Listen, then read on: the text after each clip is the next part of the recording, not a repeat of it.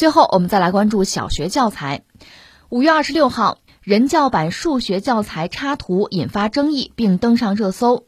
网友发现插画人物存在眼神奇怪、表情怪异、着装元素不合适、毫无美感等诸多问题。网传图片显示，备受争议的插图来自人教版小学数学教材，涵盖一年级到六年级，在二零一二年或二零一三年审定。版式设计和插图来自北京吴勇设计工作室。当天中午，人民教育出版社发布说明称，关注到网上有关小学数学教材封面和插图的意见，已着手重新绘制有关册次数学教材封面和部分插图，改进画法画风，提高艺术水平。这个事儿这几天确实非常热闹，很多朋友希望我们也关注一下。其实一直在关注哈，只是想看看各方的这个态度，因为这个事情你稍等一等啊，新闻飞一会儿嘛。就表达会越来越多，我们了解的信息也会越来越多。现在真是一个网络时代哈！你说涉及到这是小学的数学的教科书，你想数学书嘛？大家按说关注的不该是里边的插图，但是呢，没想到插图引起这么多人的关注。到最后呢，你说作为这个出版者，甚至作为教育的主管部门，都纷纷出来表态。这个表态总的来说还是谨慎的吧？但是网友做的更多，甚至把这个相关的这个工作室。这插画工作室都扒出来，工作室的负责人，当然他也回应了啊。他的回应有些网友觉得不满啊，就吵起来了嘛。嗯，包括这位负责人，这也算是个名人，有很多的奖项，在美术界有这么一号。他的老师、他的老师的儿子，甚至老师的父亲，这都扒出来了。那你说你问我怎么看呢？我也是老习惯用几个关键词吧。第一个关键词呢，我想说审美。你看很多朋友讲，就是看这个小学数学书上这个插画啊，不好看，这人画的难看，就是缺乏审美。也有一些大 V 站出来说，那那每个人审美不一样啊，对吧？这这美术美，这没有一定之规啊。我觉得我恰恰是两句话。第一句话我要说呢，按说每个人对美的理解确实不尽相同，这没得说。我喜欢的和你不一样，我有我的自由，你管不着，都没问题。但是你忘了，这是教科书，教科书代表的就是这个社会、这个国家的主流审美，就是它最基础、最根本的这个意识形态的审美，就这么简单。这是教科书，这个教育啊，教科书的重要性还用讲吗？我看过一个统计，就是美国，它各个州是不一样的，人家那个教科书，那不管哪个州的，它里面涉及的爱国主义内容得有一半，这算是标准的意识形态吧？那我们再拿日本来说事。日本什么右翼啊？为什么军国主义招魂啊？这个在日本社会有，甚至猖獗。但是你要敢修改教科书，这个性质就又不一样。那你就等外交层面抗议嘛。这是教科书，这不是别的东西，不是一般出版物。那这里边的一些配图，它当然就得是主流价值观。在我看来，逻辑就这么简单，就这么清晰。别的不说，就说这个。虽然它只是数学书，那你恐怕同样会传递价值观，同样也在传递审美。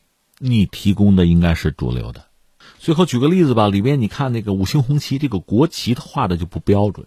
坦率说，就算是漫画涉及到国旗，它也得标准，否则国旗法伺候，好吧？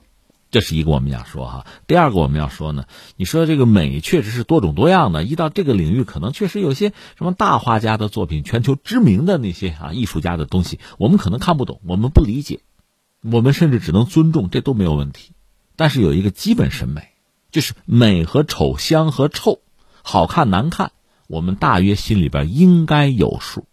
而且我们一直在讲，当年我们讲这个社会主要矛盾嘛。人民日益增长的物质文化生活这个需要和落后的社会生态的矛盾，它是有精神生活的需要的。如今我们也讲嘛，我们要过更美好的生活呀，但我们的发展还不均衡啊，还不充分啊。但是不管怎么说，我们有精神生活的需要啊，审美是其中很重要的一部分。我就说我作为一个普通公众的体会哈，我小时候。那时候能看的书远不如现在多，现在丰富啊！但我那时候看到，你就比如说，呃，《少年科学画报》，我们爱科学这样一些针对青少年的科普杂志，我就说这些小画报哈，那里边的插图是非常精美、非常认真的。可不知道从什么时候开始，就这些为孩子们服务的插图就变得很潦草了。坦率说，不那么认真了。我看也有网友说，这钱没给够是吧？啊，不排除这种可能性。那到底给了多少钱，够不够？要不就拿出来我们看一看。你像这种教材之类的东西，不也得有个招投标吗？就是我掏这个钱，是国家的教材，为孩子们服务的，就这么多钱。我相信全国范围内，这种美术工作室可能多如牛毛吧。谁能提供更好的产品，竞标吗？堂堂正正拿出来啊，这也没什么不好意思吧。而且我特别期待，就是一个国家啊，特别是针对孩子们的这个教材，那里边的文字是考究的，每一幅图是经典的。它可以是简笔画，也可以是某一种流派，但它应该是美的，不是潦草的，更不是丑陋的。所以，这是我要说的一个关键词，叫审美。还有一个关键词叫什么呀？审查。很多网友从这个教科书里翻到了很多他们认为并不适合出现在这书里的东西，我在这不一一的列举了啊。也许有些人是上纲上线，也许有些人是无中生有，可能的我们不排除。那么就应该让相关的部门认真的做一个鉴定，然后把结果公之于众。哪一个是货真价实？这个指责是成立的。这个批评是成立的，哪一个是无中生有了，是画蛇添足了，是没事找事的？给我们一个答案，让所有的对这个事儿关注的、感兴趣的、有社会责任感的社会成员都了解。那个工作室也让他心服口服。但是毫无疑问，这本教科书里有一些插图明显是不恰当的。就从目前官方的态度也可以看到，他们承认。那问题就来了，一本针对。小孩子的非常重要的啊，教科书还有比这更重要的吗？这样一本书，从它的排版、内容，包括这个插图啊，这肯定要经过非常认真的谋划。然后我理解应该是通过招投标的方式啊，用相对有限的资金得到最好的效果呀，人教版嘛，然后就印刷呀，就下发呀，很多孩子们拿它做课本就用了。在这个状况下，那如果说哈。我们现在看到的这个书的成品里面有很多不妥的东西，谁该负责？我们刚才讲整个这个流程哪儿出了问题？这个你必须得搞清楚啊，否则你就没有办法杜绝此类问题再度发生啊。其实还有一个关键词，我想强调是什么呢？是孩子，因为这个书是给孩子们的，这是孩子们的课本啊。所以我个人也很想知道孩子们看到这本书的书里面的话，包括孩子们的家长是什么样的态度，这很关键。另外，我特别要强调是什么呢？也许有一些艺术家，包括这个课本啊，这肯定要经过很认真审查的啊。这些相关的负责人吧，有自己审美的趣味哈，有自己评判的标准。但你不要忘了，你是在给孩子们服务。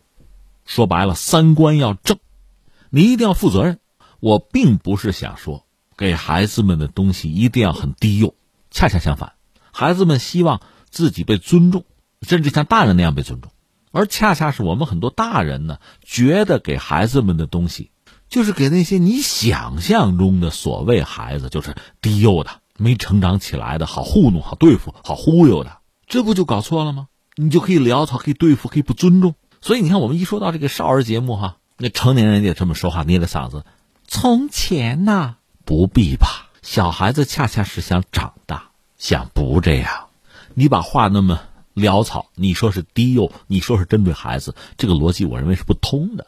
再有啊，今天孩子们因为父母重视教育嘛，会给孩子们买很多书，包括很多全世界知名的绘本，中国的有，国外的也有，画的好的有的是，孩子们的鉴赏能力提高了。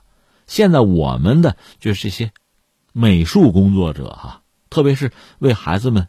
做课本的人，你要提高自己的修养，提高自己的责任心，才能跟得上人家的需求，这是最基本的。